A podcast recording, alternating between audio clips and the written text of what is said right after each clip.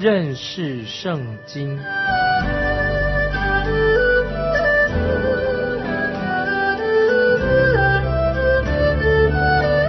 认识上帝的话，把上帝的话带到全世界。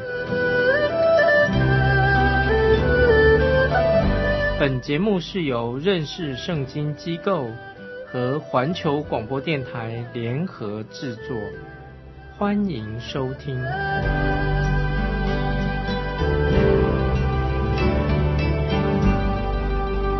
亲爱的听众朋友，你好，欢迎收听认识圣经。我是麦基牧师。现在我们要看到启示录里面的哈马。吉多顿大战已经接近尾声了啊！哈米吉多顿大战接近尾声了，这场大战将要很快的结束了。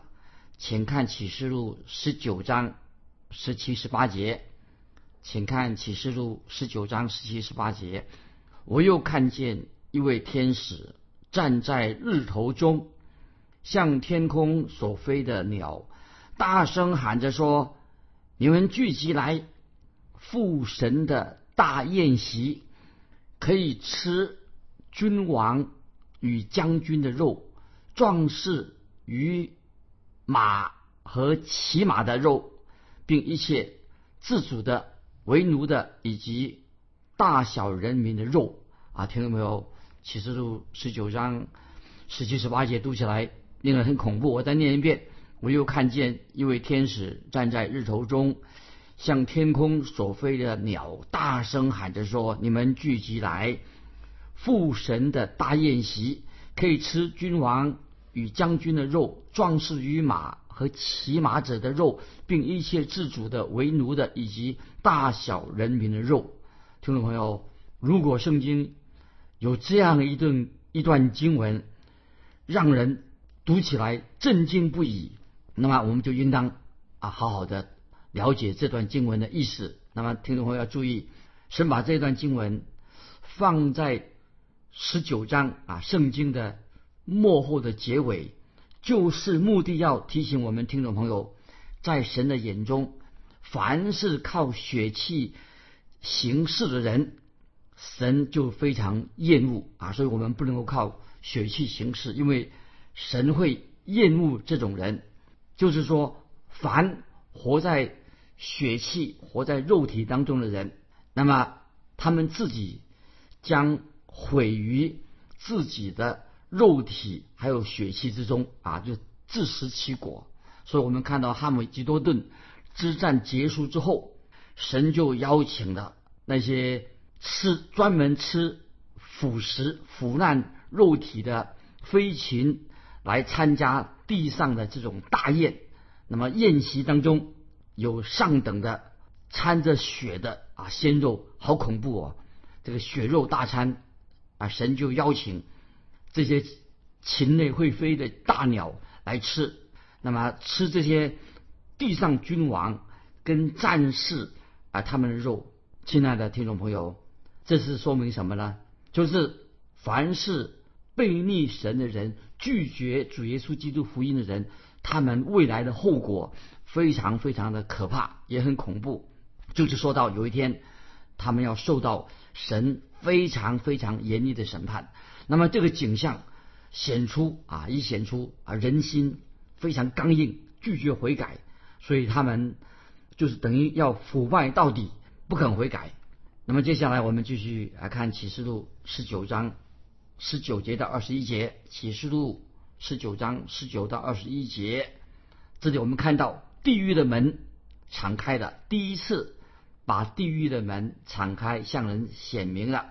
我们来读启示录十九章十九到二十一节。我看见那兽和地上的君王，并他们的众军都聚集，要与骑白马的，并他的军兵征战。那兽被擒拿，那在兽面前曾行骑士，迷惑。受印记和拜受像之人的假先知也与兽同被擒拿啊！这我再念一遍啊，启示录十九章十十九到二十节，我看见那兽和地上的君王，并他们的众军都聚集，要与骑白马的，并他的军兵征战。那兽被擒拿，那在兽面前成行奇事，迷惑兽兽印记和拜兽像之人的假先知，也与兽同被擒拿。他们两个就活活的被扔在烧着硫磺的火湖里，其余的被骑白马者口中出来的箭杀了，飞鸟都吃饱了。他们的肉啊，这几节经文，这个画面，听众朋友太恐怖了吧？到了这样最后的关头，我们看到兽以及假先知，他们依然否定神、抵挡神，他们居然继续的敢向神挑战、向神宣战。当然，那位坐在天上的神当然会发笑，神会嗤笑他们如此的。不自量力，不知道赶快的悔改，竟然恶人敢背逆神，背逆到这样的一个程度，可以说这些人无法无天，背逆到极点。因此，神的审判的后果就是必然到来，就是神一定要审判。所以，我们这个时候，我们从启示录里面看见最大最大的叛逆者以及。最邪恶的君王，就是指敌基督和假假先知啊！这是最大的叛逆者，假基督和假先知一同会被扔在地狱的硫磺硫磺火湖当中，好可怕！那么之前啊，我们读圣经的时候，读启示的时候啊，之前我们知道魔鬼还没有被扔在地狱当中，还没有。那么现在我们看到什么呢？看见低基督和假先知，那么他们就最先被扔到地狱的硫磺火湖当中。现在也许有人啊问啊问一个问题说：哎，他说麦基牧师，圣经里面所说的火湖是真正的火湖吗？真正有这样的火湖吗？听众朋友，我要啊提供了一点资讯。启示录二十章，我们读到启示录二十章的时候，那么我们会继续。啊，深入的讨论这个问题，在圣经里面，地狱是不是要按字面来看？这个火湖是不是就是字面上所说的火湖？那么我的解释就是是这样子：圣经里面地狱里面所描述的硫磺火湖，当然是比这里所描述的硫磺火湖更恐怖、更可怕、更可怕、更恐怖。啊，所以圣经所说的话都是真实的，所以就是按字面所说的火湖。总之，火湖比这里所描述的硫磺火湖会更加的恐怖。啊，刚才我们读了启示录十九章的经文，怎么说呢？他说：“骑白马者口中出来的剑，这是什么样的剑呢？骑白马者口中出来的剑，这个剑是什么样的？什么样式的呢？曾经有一位有人。”做这样的开玩笑说啊，开玩笑说，你不会相信从主耶稣的嘴里面真正会吐一把剑吐出来吧？耶稣嘴里面吐出一把剑，那简直是太稀奇了吧？但是听众朋友，我要回答说，圣经已经很清楚的说明神的道啊，圣经已经清楚告诉我们，神的道就像一把利剑。那现在我要引用希伯来书四章十二节这样说啊，注意希伯来书第四章十二节说，神的道是活泼的，是有功效的，比一切两刃的剑更快，甚至魂与灵、骨节与骨髓都能次日拨开，连心中的思念和主意都能辨明。啊，我再引用另外一节经文，以弗所书六章十七节。以弗所书六章十七节，这里说什么呢？以弗所书六章十七节说，并戴上救恩的头盔，拿着圣灵的宝剑，就是神的道。然后再引用以赛亚书十一章四节，以赛亚书十一章四节说，却要以公义审判贫穷人，以正直判断世上的谦卑人，以口中的杖击打世界。以嘴里的气杀戮恶人啊！所以听众朋友有没有注意到希伯来书四章十二节，以弗所书六章十七节，以赛亚书十一章四节等等，圣经已经说的非常的清楚，那么也交代的很清楚，耶稣基督口中吐出的剑是指什么？就是讲神的道，因为神曾经用他口中的道、口中的话创造了万有，创造了世界。那么我们也知道，神也用他的道，也使用他的道，曾经来拯救啊世人。可是，在末世的时候，神将要做什么呢？神要将要用他的道，用他口中的剑，神的道，来毁灭世界上所有的恶人啊！这是很清楚告诉我们。那么接下来我们就要啊进到启示录二十章的啊，现在给听众朋友啊先做启示录。二十章的简介，听众朋友要要慢慢的去明白启示录二十章这个重要的经文。启示录二十章是说什么呢？启示录二十章的重点说到千禧年，说到千禧年与基督的关系，千禧年也说到撒旦，也说到世人，也说到经历大灾难的圣徒。启示录二十章也说到死而复活的人。启示录也说到未来这个地球它的结果是什么？启示录也说到白色大宝座的审判。那么启示录二十章，听众朋友非常重要。很可惜啊，在过往有许多人认为启示录二十章啊不太重要，他们认为这个启示录二十章啊不那么重要，而且看也看不懂，啊不太因此不太重要。但是我们知道启示录二十章很重要，因为在圣经当中只有启示录。二十章圣经里面启示录二十章提到关于千禧年的事情，因此启示录二十章和千禧年不可以轻忽过去，因为起初的二十章是非常的重要，没有错。圣经确实只有在起初的二十章提到关于千禧年的事情。千禧年什么意思呢？听众朋友，你认为千禧年？千禧年原文的意思就是一千年的意思啊！记得千禧年就是一千年的意思。不管你怎么样啊，对千禧年啊做解释，千禧年就是指一千年的意思啊，这是一个重点。千禧年就是一千年。那启示录二十章所讲的当然是末世论啊，就是末世所发生的事情。关于启示录二十章这个末世论。目前啊有三种不同的观点啊，听众朋友，我要给介绍给听众朋友，这是目前对于末世论有三种不同的啊神学的观点。那么就是有后千禧年派啊，一个叫做第一个叫做后千禧年派，第二个叫做无千禧年派啊，就是没有千禧年，就是无千禧年派。第三个还有一个派是什么？叫做。前千禧年派啊，这是有三个派别对于千禧年的看法啊，一个是后千禧年派，第二个是无千禧年派，还有一个叫做前千禧年派，有三个不同的派别。那么什么叫做后千禧年派呢？后千禧年派就认为他的观点是什么呢？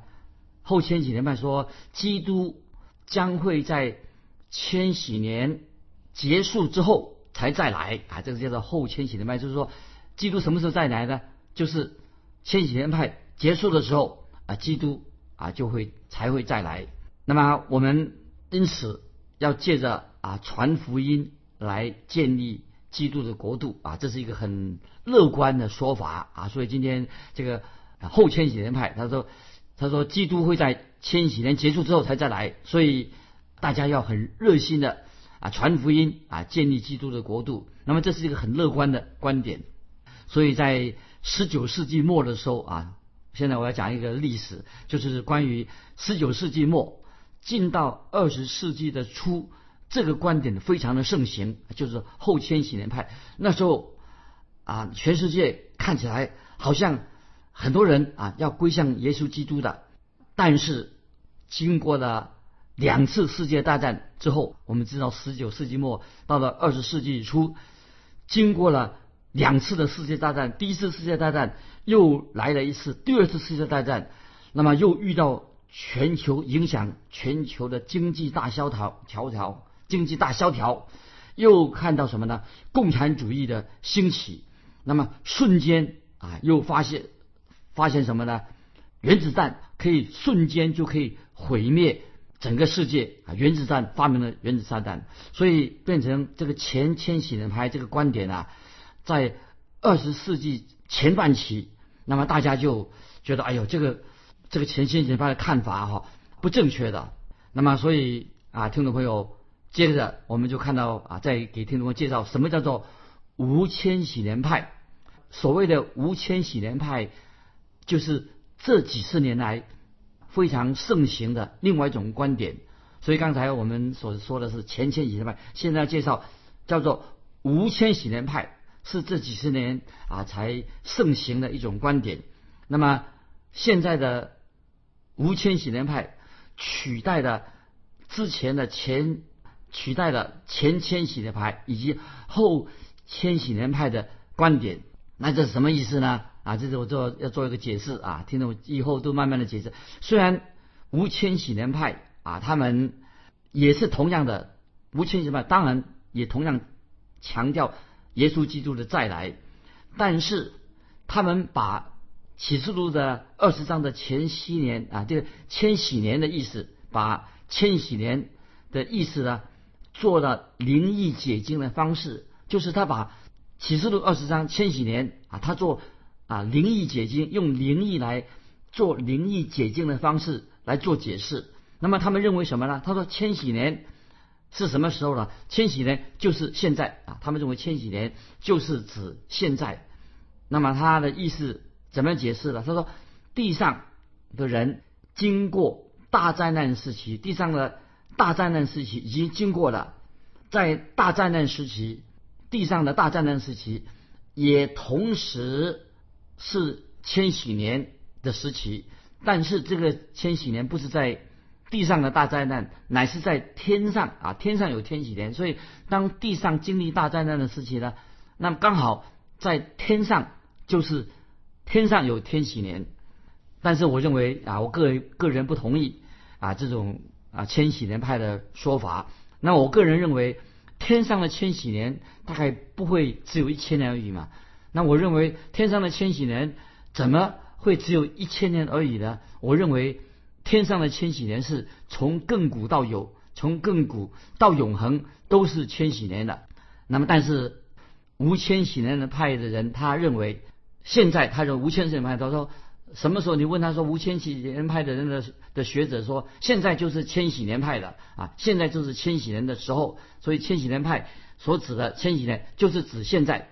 那么，听众朋友，我已经说了，我个人不同意这样的观点。我认为啊，这个观点啊是不正确的。我认为，那么我认为，我还是个人认为，前千禧年派乃是按照启示录二十当二十章字面来做解释啊，所以我个人是属于啊前千禧年派的。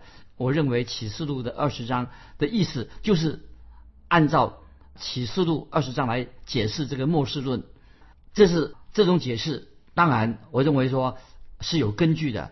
我认为啊，这是按照圣经的解释。那现在让我来啊引证啊我个人的解释。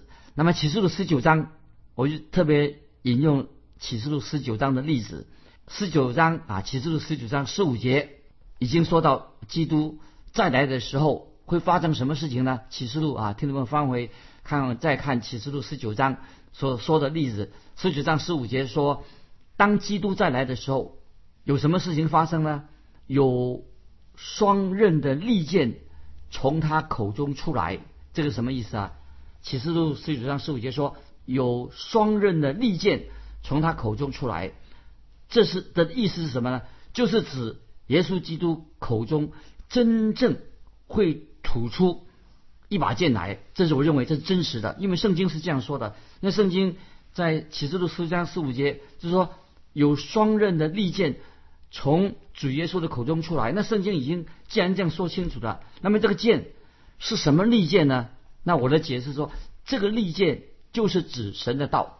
那现在我要引用保罗在以弗所书六章十七节所说的话啊，听众们可以翻到以弗所书六章十七节，保罗怎么说？保罗说。拿着圣灵的宝剑，就是神的道啊。所以我的解释，启示录二十章所说的关于神的道，神的道很清楚的，在当你解释启示录的时候，要有圣经的根据，不可以随便灵异的解经。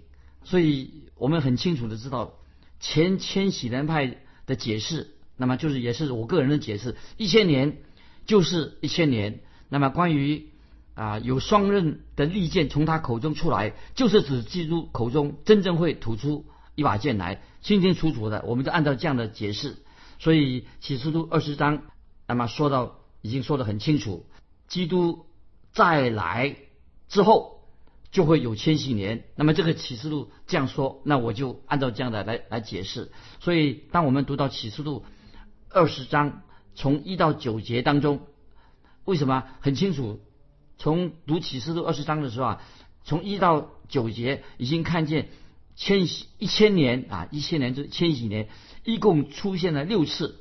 因此，既然是在启示录二十章一到九节前面一到九节一千年。一共已经出现了六次，那么因此这个一千年，当然为什么要强调？当然是很重要。听众朋友注意，之前曾经有一段时间，有人有这样的想法，他们的想法是什么呢？他说，教会将会在地上建立基督的国度啊，这是在一八八三年就有人这样的说法。那他说，你看啊。一八八八三年，啊，基督教气势如虹，啊，他们传福音的施工要席卷全世界，很多人已经信主了，一定会信主。那么，听众朋友，这个说法可信吗？但是我们已经看到，关于主张前千禧年派的人已经看出来了，今天这个世界已经渐渐的走下坡。也看见今天的教会也将会出现离教叛道的人，所以这个说法是不可信的。这么多年来，经过几十年来，我们已经之前啊这些乐乐很乐观的前千几年派的人说啊，他说印度会像英国一样啊成为基督教的国家啊，他也之前他们也有人也预言说啊中国。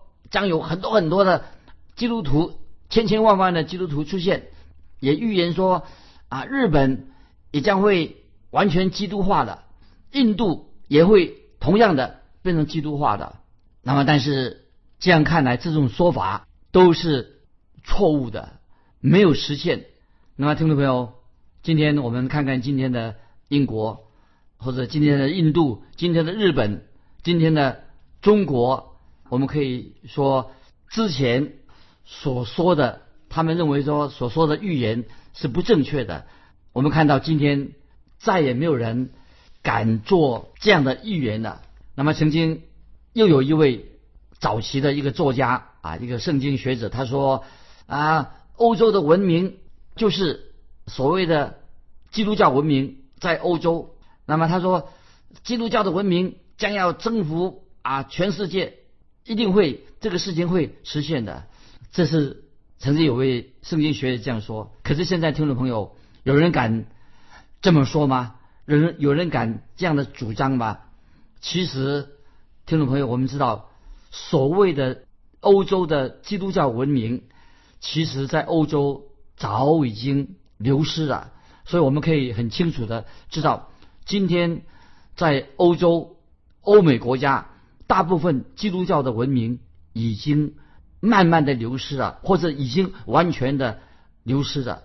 所以因此啊，有一位啊，就是叫做属于无千禧年的学者认为啊，他是有一位无千禧年的学者，他认为因此啊，他就认为说，当我们读启示录第二十章读到千禧年的时候啊，那么不要这么看重。千禧年啊，这几个字，这一千年呐，不是那么重要啊。所以那些无千禧年的那些圣经学者说啊，我们当我们读启示录的时候，就不要在那里用这个千禧年在那里兜圈子，那不是那么重要的。为什么原因呢？这个无千禧年的这个圣经学者说，因为圣经其他的部分都没有提到关于千禧年的国度，所以因此我们认为啊，他就认为说旧约圣经也没有这样的提到这样的事情啊，所以我们不必啊这样的看重啊千禧年这三个字。但是我个人还是这样认为，提醒听众朋友，在旧约圣经当中，我们看得很清楚，神曾经与亚伯拉罕立约，这个立约是说什么呢？神与亚伯拉罕立约，就是说神要借着大卫的后裔，在地上建立他的国度。那么关于这个这段的经文该如何的解释呢？希望听众朋友啊很有耐心的，慢慢的啊，我们继续听这个认识圣经这个节目。那最后我要问听众朋友一个问题，欢迎你来信来回答这个问题。圣经里面启示录二十章的千禧年有不同的解释，那么不晓得我们听众朋友你如何向别人解释千禧年啊这个三个字？欢迎听众朋友来信分享你个人对千禧年的看法。来信可以寄到环球电台认识圣经麦基牧师收。愿神祝福你，我们下次再见。